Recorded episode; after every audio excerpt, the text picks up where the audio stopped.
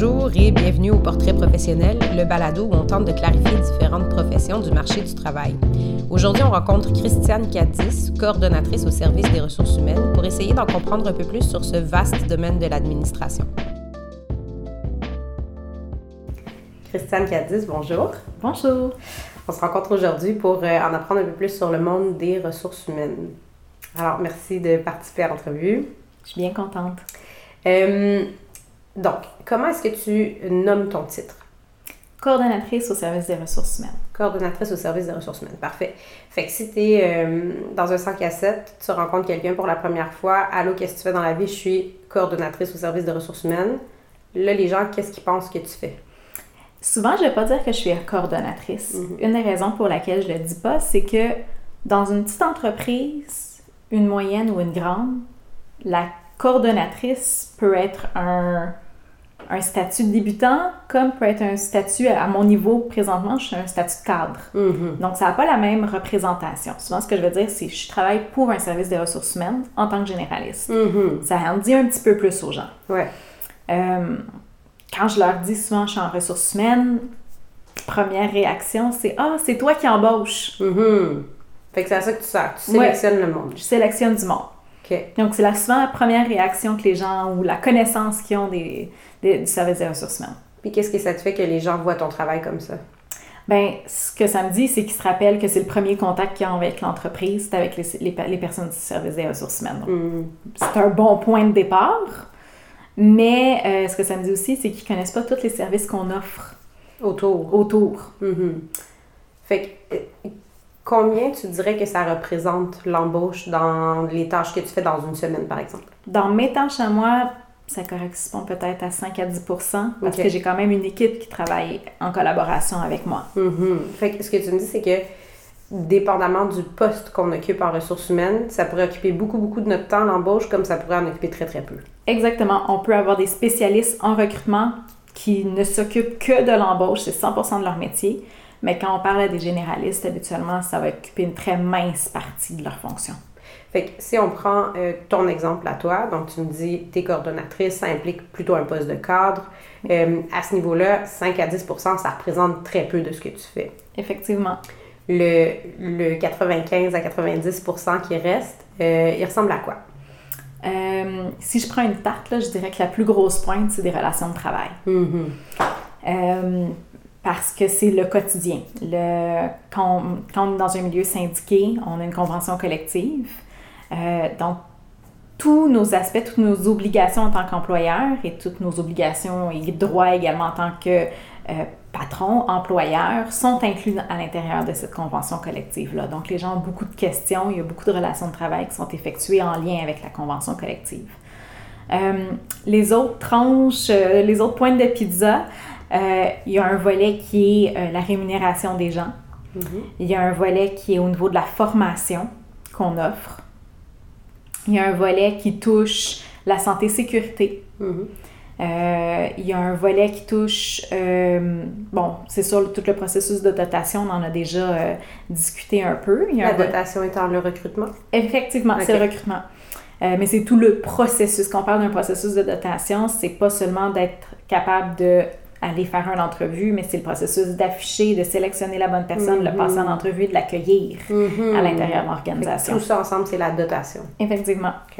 Et euh, il y a tout le volet aussi des assurances collectives, le- lorsqu'on quelqu'un est malade euh, au niveau de l'invalidité. Donc, ce, ce suivi-là aussi est effectué. Fait que c'est toutes ces tranches de, de, de tarte-là qui représentent ton quotidien professionnel. Oui. Si je reviens au premier point que tu as soulevé, qui était vraiment les relations de travail. Lorsqu'on parle de relations de travail, tu me dis, bon, c'est le quotidien. Euh, si, tu me, dis- si tu me donnais quelques exemples, qu'est-ce que ça peut représenter, ça, des, des situations en relation de travail? Euh, je vous dirais qu'il y a un volet qui va être euh, les droits des employés. Si un employé se sent lésé dans une décision que le collège a prise, il va faire valoir ses droits. Le collège, si tu veux juste nous mettre en contexte, tu travailles? Pardon, c'est vrai, je travaille pour un, un- pour un cégep. OK, parfait. Donc, euh, c'est l'organisation pour laquelle je travaille, Mhm. effectivement. Euh, et euh, et c'est ça. Donc, quand une personne de- se dit, ben, je me sens lésée à l'intérieur je me sens lésée dans mes droits, Mhm. vont, être, vont devoir faire la démonstration auprès du service des ressources humaines à quel niveau dans la convention collective qu'ils se sentent lésés, pour quelles raisons. Puis là, ça va être à nous de euh, faire l'analyse de cette demande-là. Est-ce qu'il y a réellement eu euh, un impact ou euh, il y a une conséquence sur un employé qui n'aurait pas dû ou les règles ont été suivies?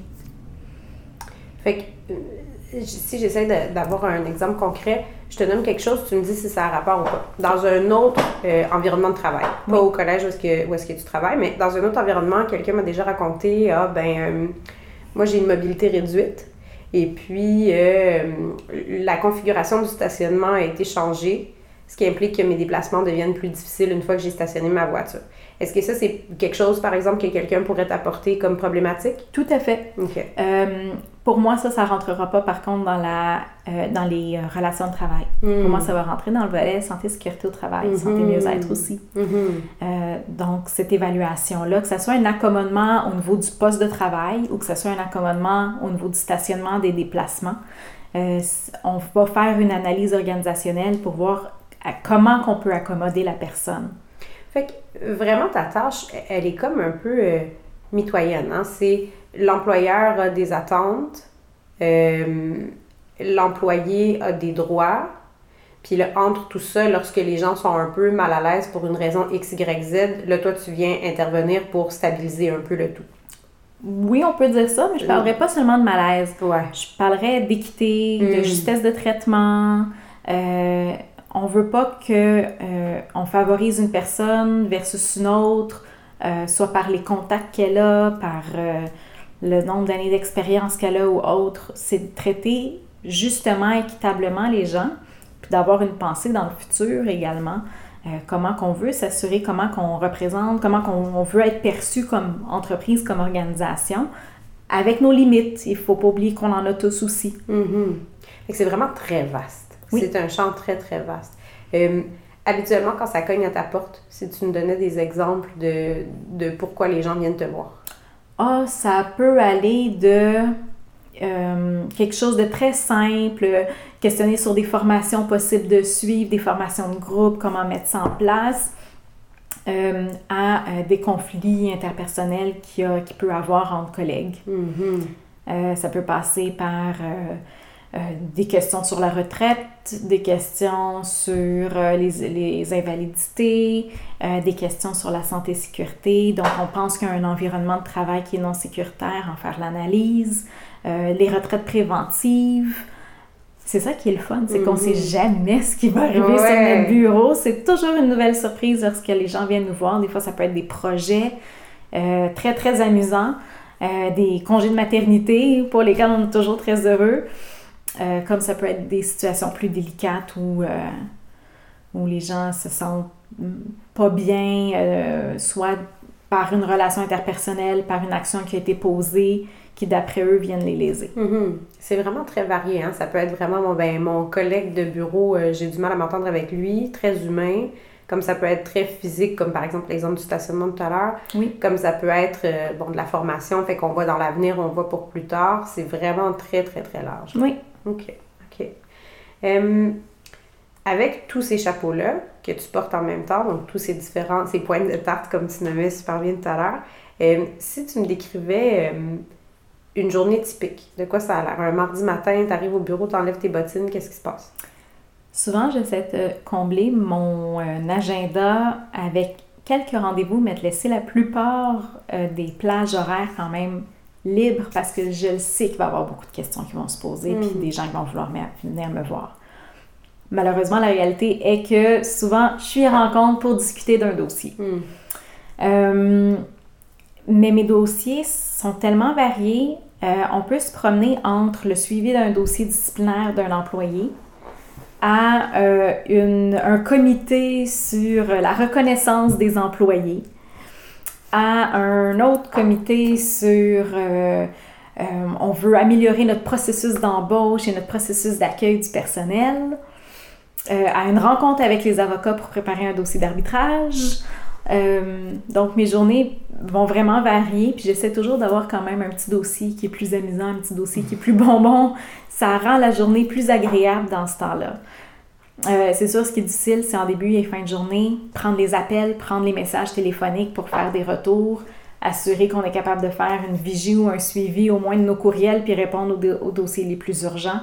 Euh, parce que maintenant, avec euh, veux, pas les nouvelles technologies, ben, il y a le téléphone de bureau, il y a le cellulaire, il y a, euh, les, il y a le courriel, il y a les Skype entreprises.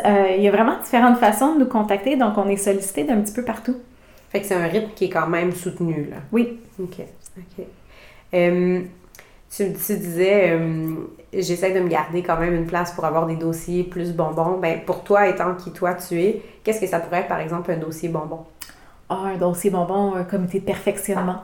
OK. Parce qu'on regarde l'avenir, on regarde ce qu'on peut offrir à notre personnel, euh, qui va les aider, les outiller dans leur quotidien, euh, comment qu'on peut rendre ça simple, facile, amusant pour eux. Pour moi, ça, c'est un dossier bonbon, surtout quand on, est en on travaille en collaboration avec des gens qui ont le même objectif que nous. Euh, j'ai une super belle équipe de travail, puis je parle pas juste de mon équipe à mon service, mais dans la communauté, on a des gens qui sont impliqués. Ça, c'est vraiment le fun. Mm-hmm. Fait qu'il y a quelque chose de, de nourrissant hein, dans tout ça, de voir qu'il y a plusieurs personnes qui mettent l'épaule à la roue en même temps. Oui, puis qu'on arrive à un résultat où les gens sont heureux. C'est intéressant hein, ce que tu soulèves parce qu'on a souvent une vision des ressources humaines comme étant vraiment euh, au sein de conflits. Hein. C'est les gens qu'on va voir quand ça va pas. Mais c'est pas juste ça. Non, loin de là.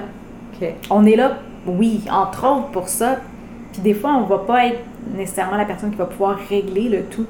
On va pouvoir outiller, mais c'est pas nécessairement nous qui, qui vont régler la situation les gens doivent être impliqués dans, la recherche de solutions également. Mm-hmm. Fait que c'est un point d'ancrage, mais ça peut être.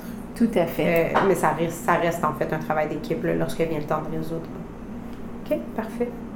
Euh, est-ce que tu pourrais nous décrire un peu ton, ton milieu de travail? Qu'est-ce, qu'est-ce qui t'entoure? Donc, tu m'as dit toi, tu es coordonnatrice, fait que j'imagine qu'il y a d'autres personnes dans le département. Effectivement. Euh, on est un département, dans le fond, euh, notre service est comme séparé euh, selon les catégories de personnel. Donc, ben, je travaille dans un collège, dans un cégep, un, cégep pardon. donc, mon, mon volet à moi, c'est le volet enseignant. et avec moi, j'ai une équipe extraordinaire. J'ai des agentes qui travaillent en collaboration avec moi. J'ai des techniciennes euh, qui travaillent ardemment aussi, qui rencontrent les employés fréquemment, donc qui soutiennent toutes les opérations techniques à l'intérieur de mon service pour répondre au personnel enseignant. Fait que opérations techniques, comme mettons, euh, toi, tu aurais pris une décision par rapport à un dossier, ben, les techniciennes vont veiller à ce que ça s'exécute correctement. Effectivement. OK. Euh, et mon adjointe, dans le fond, va faire le suivi euh, de liste, le suivi euh, du processus de dotation, le suivi des contrats, donc ce qui est beaucoup plus administratif. OK. OK. Donc, veiller à ce que chaque dossier suive son cours comme il est supposé le faire. Oui, effectivement. Puis on est vraiment une équipe où est-ce que on est des gens qui sont investis, qui sont au service des gens également. Donc, pour nous, ce qui nous rend, ce qui fait en sorte qu'on a bien réussi la journée, c'est quand le service qu'on a rendu répond aux attentes des personnes qui sont devant nous. Puis nos, nos, clients à nous, c'est le personnel. Mm-hmm. Parce que les ressources humaines, c'est un peu ça. Hein? C'est l'idée de toute compagnie va avoir des ressources matérielles, puis des ressources humaines. Donc, oui. c'est un pilier de l'entreprise, de l'organisme. Puis votre travail, c'est d'y veiller. C'est ça que je comprends. Oui. OK. OK. Euh, je reviens souvent hein, sur mais c'est quoi les ressources humaines, c'est quoi les ressources humaines? On dirait que c'est un terme qui est flou hein, pour plusieurs personnes. Si je te demandais vraiment simplement c'est quoi les ressources humaines, comment tu le, comment tu le décrirais? Euh, en essayant de le décrire le plus facilement possible, on va prendre, tu sais, si on décortique la, sa, sa, notion la plus simple, comme tu l'as dit, ressources matérielles, c'est quelque chose de physique. Hmm. Ressources humaines, c'est la personne. Mm-hmm. Ce qu'on veut, c'est avoir la meilleure personne dans la meilleure chaise. Mm-hmm. Et de l'accompagner tout au long de son processus à l'intérieur de l'organisation. Donc, de bien choisir la personne, ça, c'est le début. Oui. Mais ensuite, de s'assurer que la personne reste bien dans sa chaise. Oui. C'est le reste de ton travail. Jusqu'à son départ. Mm-hmm. Peu importe la raison de son départ. C'est bien dit. Hein? Fait que c'est vraiment tout ce qui pourrait faire que soudainement je suis moins bien dans ma chaise pourrait être une raison valide d'aller cogner à la porte des ressources humaines. Oui. OK? OK. Parfait. Fait que c'est vraiment comme un centre de ressources jusqu'à un certain point. Oui. Vous allez avoir euh, un début de réponse où vous allez m'aider à trouver où est-ce qu'on va me répondre. Exactement. Parce qu'on ne se substitue pas au patron, au Mhm. gestionnaire, au superviseur. Euh, mais on est là comme étant des outils supplémentaires Pour un Donc, peu pour faire mieux- le pont, pour faire le pont, pour diriger, pour accompagner. tout ça ensemble. Super. Euh, les ressources humaines, euh, quand je rencontre des enfants puis que je leur demande qu'est-ce que tu veux faire dans la vie, c'est rarement ça qu'ils vont me répondre. Euh, qu'est-ce qui fait que toi, tu as choisi de, de faire ça de ta carrière? Ah, c'était pas si simple que ça, mon choix. C'est un choix que j'ai découvert avec le temps. Euh, moi non plus, je connaissais pas ça, les ressources humaines, quand j'étais au secondaire. Euh, au cégep non plus, honnêtement, je peux pas dire que c'était un monde que je connaissais beaucoup. Euh, même que j'étais une personne qui était très artistique, je savais que j'aimais être avec le monde. Je voulais m'en aller en publicité, j'aimais le côté créatif. Puis, bon, mais quand on est aux études, rendu au cégep, souvent on travaille en même temps. Euh, J'étais à ce moment-là euh, gérante d'une boutique. Mhm. Puis là, la gestion m'intéressait vraiment. Et rendue à l'université, je me cherchais encore un peu. Je savais pas trop où est-ce que j'allais m'en aller, mais j'aimais la publicité. Euh, puis en faisant la lecture des différents programmes, j'ai vu qu'il y avait un programme en gestion des ressources humaines. Dans le fond, c'était l'école des ressources industrielles de l'Université de Montréal. Mhm. Et là, quand j'ai vu la panoplie de sujets qui étaient touchés dans ce programme-là, j'ai comme fait, OK, wow, je traite avec les gens. J'ai un volet légal, j'ai un volet financier, j'ai un volet humain de relations d'aide. Euh, je me disais, c'est tellement le fun. C'est comme si je peux tout faire. Mhm. Cette variété-là, elle devient intéressante. Oui. Donc là, je me suis lancée, puis je me suis vraiment découverte parce que euh, je suis pas dans un métier qui est euh, ni saturé, ni qui va, faire en sorte que je, je sais ce qui m'attend demain ou qui va être répétitif, loin de là. Ça me permet aussi d'utiliser mon côté créatif que j'aime, mais tout en étant structurée, puis en étant rigoureuse dans la qualité du travail que j'offre. Et tout ce qui est relation d'aide, ben, ça me permet d'être en contact avec les gens, chose que j'apprécie vraiment. Mhm. Tu me parles de créativité, tu la vois où la créativité dans ton travail? Ah, elle est à différents niveaux, puis elle est tout le temps là. Euh, la créativité, ça peut être autant euh, l'organisation du travail à l'intérieur d'une équipe que ça peut être en solution d'une problématique qu'on a. Mhm. Euh, des fois, de penser à l'extérieur de la boîte à des solutions que, bon, c'est peut-être pas écrit comme ça noir sur blanc dans la convention, c'est peut-être pas écrit du tout. Puis là, on est dans une zone Plus flou, plus plus grise. floue, oui. J'allais dire colorée parce que ça fait différent. ça me permet de- d'utiliser ma créativité pour essayer de trouver des solutions qui sont autres, Mhm. puis répondre aux besoins de tout le monde. Fait que c'est un peu dans l'originalité des réponses que tu peux trouver. là. Oui. OK, super. Donc, euh, là, tu as opté pour ce bac-là parce qu'il te permettait de réunir tous ces intérêts-là que tu avais. puis ensuite, qu'est-ce qui s'est passé? Euh, je suis allée sur le marché du travail, j'ai fait un stage. Euh, ça, c'est absolument génial quand on a la chance d'effectuer un stage à l'intérieur de nos études. Ça, confirme le choix euh, du programme qu'on a fait. Et euh, après une ou deux années euh, d'expérience sur le plancher, j'avais besoin d'aller chercher plus d'outils pour aller plus loin. Euh, rapidement, en ressources humaines, si on a des, de bonnes habiletés euh, politiques, on peut aller très loin très rapidement. Donc, je sentais que j'avais besoin d'aller me chercher des outils à ce niveau-là pour pouvoir me projeter. C'est quoi pour toi une habileté politique? Euh, une habileté politique, un, ça se développe, c'est pas quelque chose que, qui est inné souvent, là, c'est, c'est quelque chose qu'on doit travailler et c'est comment garder de bons liens avec les gens, créer, créer les bons liens, connaître c'est quoi ces liens-là, qu'est-ce qu'ils peuvent nous apporter et être capable de les utiliser à bon escient Mhm. pour être capable de passer une idée. Mhm. On travaille dans une organisation, on, trava- on- on vit dans une société où est-ce que on a tous des opinions différentes, puis on va tous un peu prêcher pour notre paroisse. Mhm. C'est tout à fait normal, puis il n'y a rien de négatif là-dedans.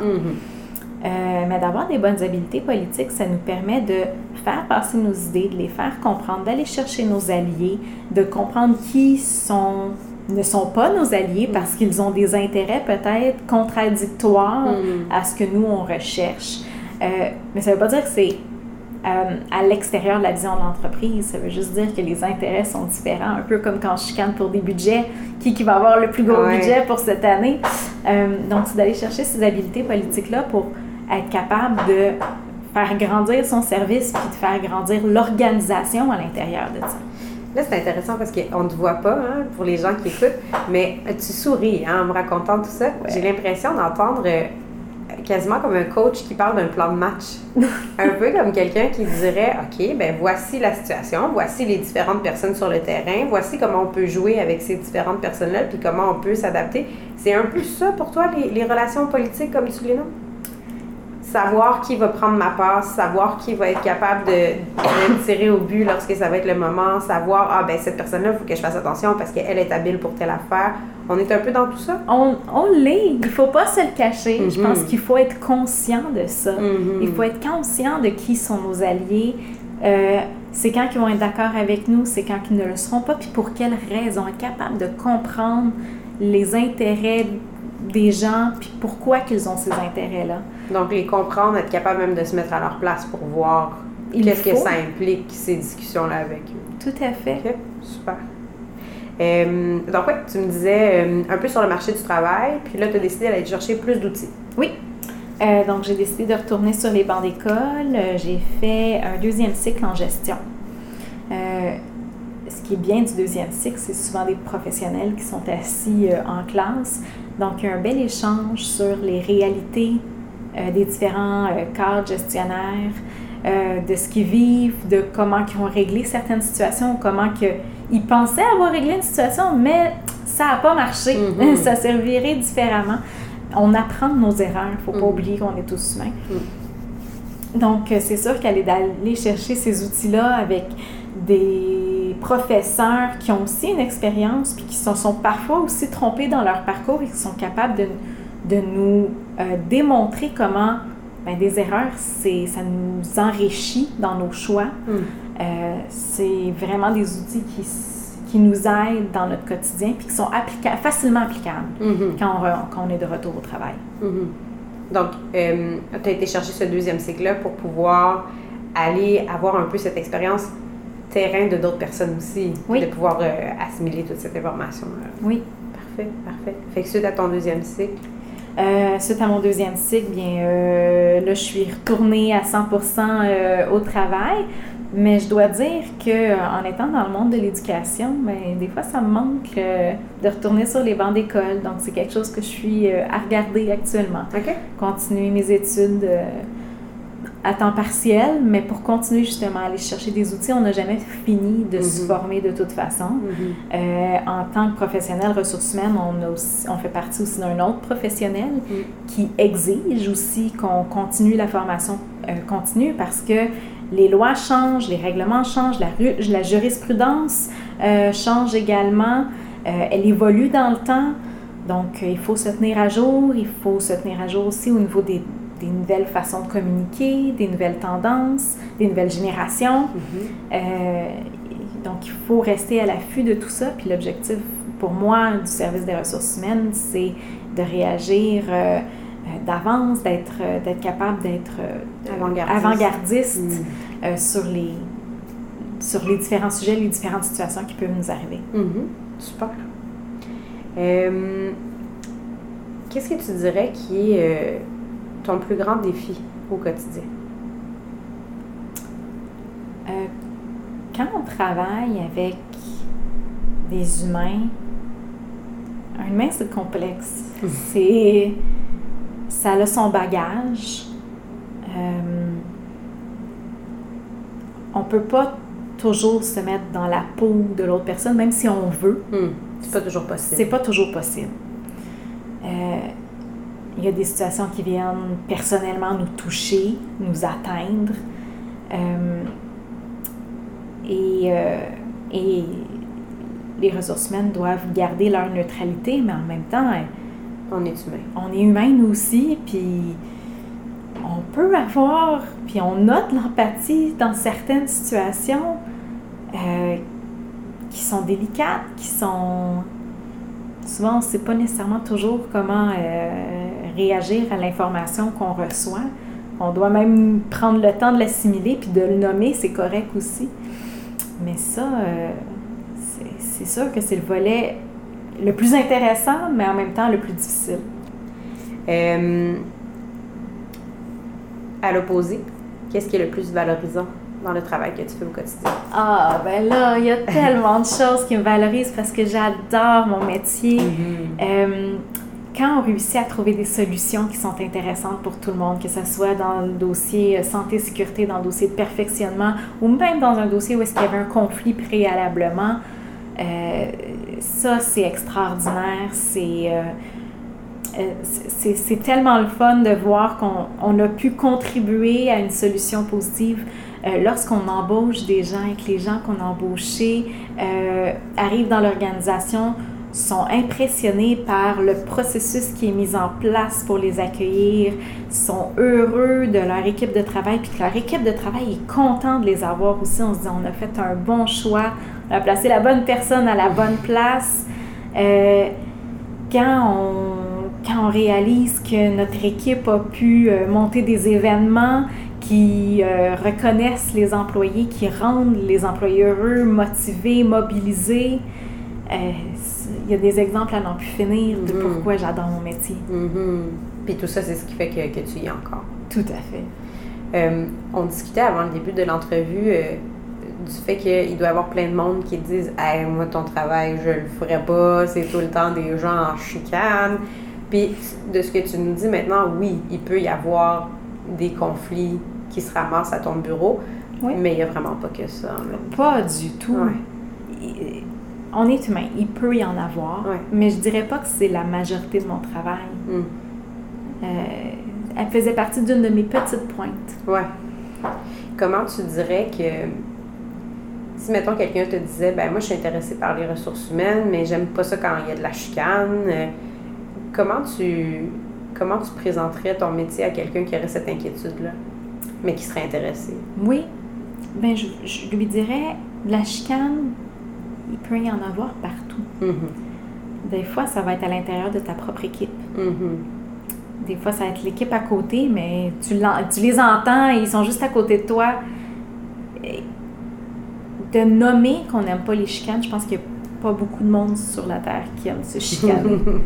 Euh, notre travail, c'est pas de porter un jugement sur qui a tort ou qui a raison.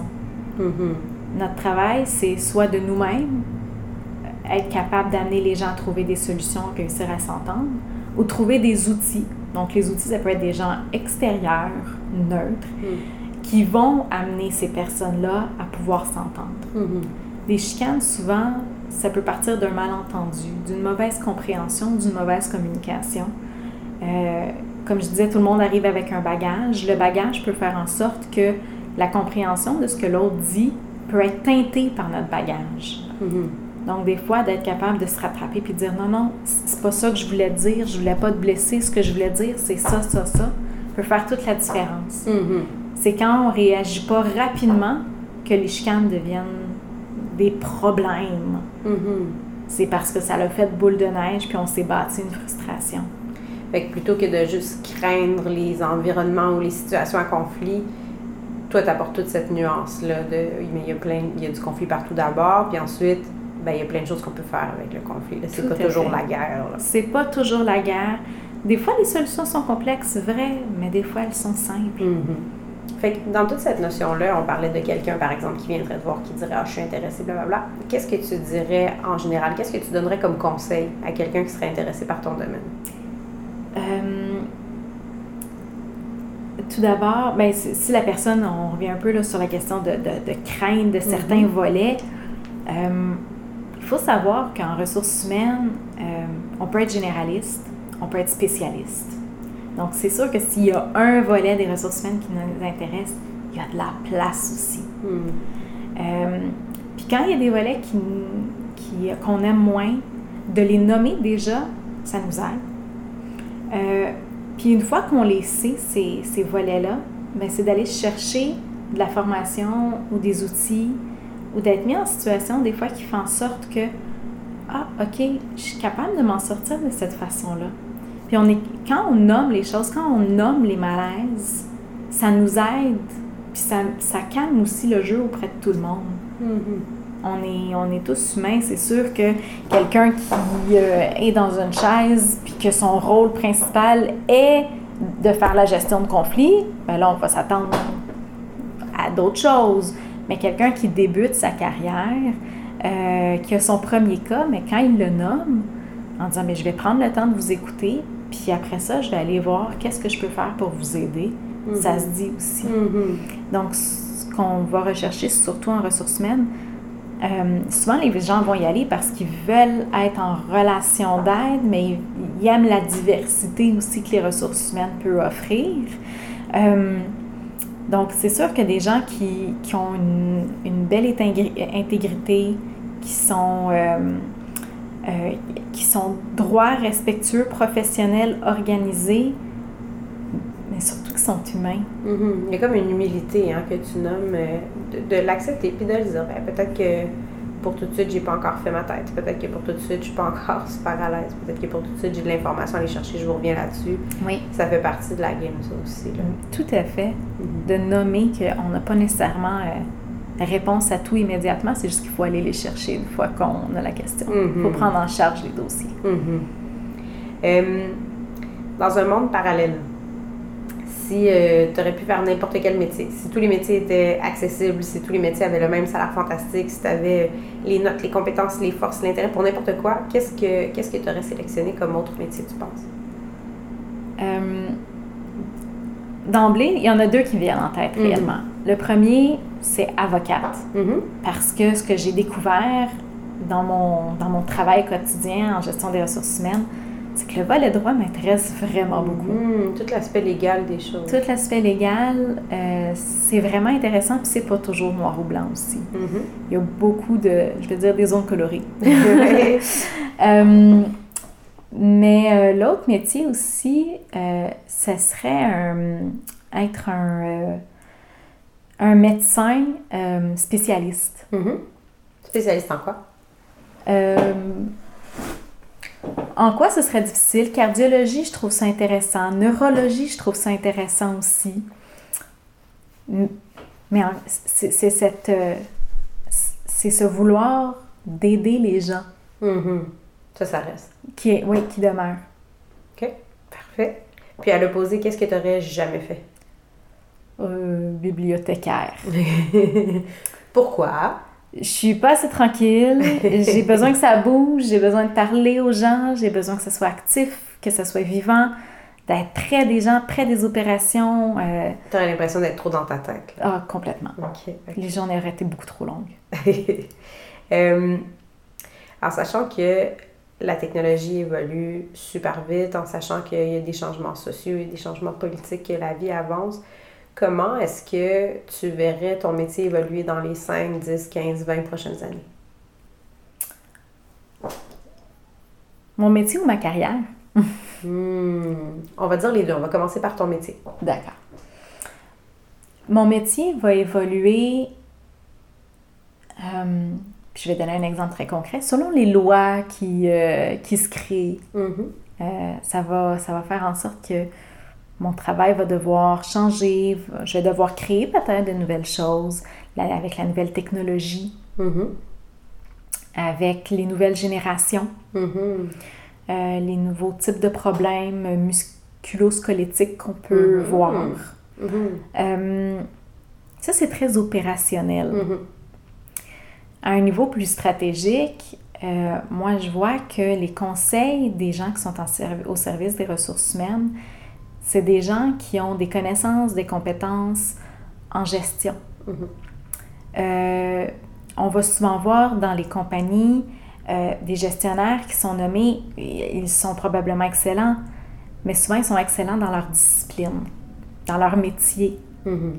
Puis ils sont montés en grade. Puis ils sont montés en grade. Et d'aller euh, supporter, euh, outiller ces gestionnaires-là, je pense que ça va toujours continuer à devenir de plus en plus important. Mhm.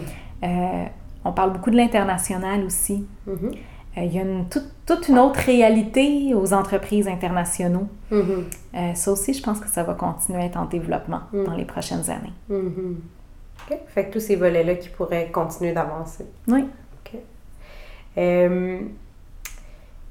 Tu me disais maintenant pour ta carrière, comment est-ce que tu verrais ça évoluer? Euh, si, si, si je, je fais une petite euh, clarification, l'évolution de ta carrière, bien sûr, elle est propre à qui toi tu es, mais est-ce que tu as l'impression que ça pourrait être l'évolution type de quelqu'un en ressources humaines?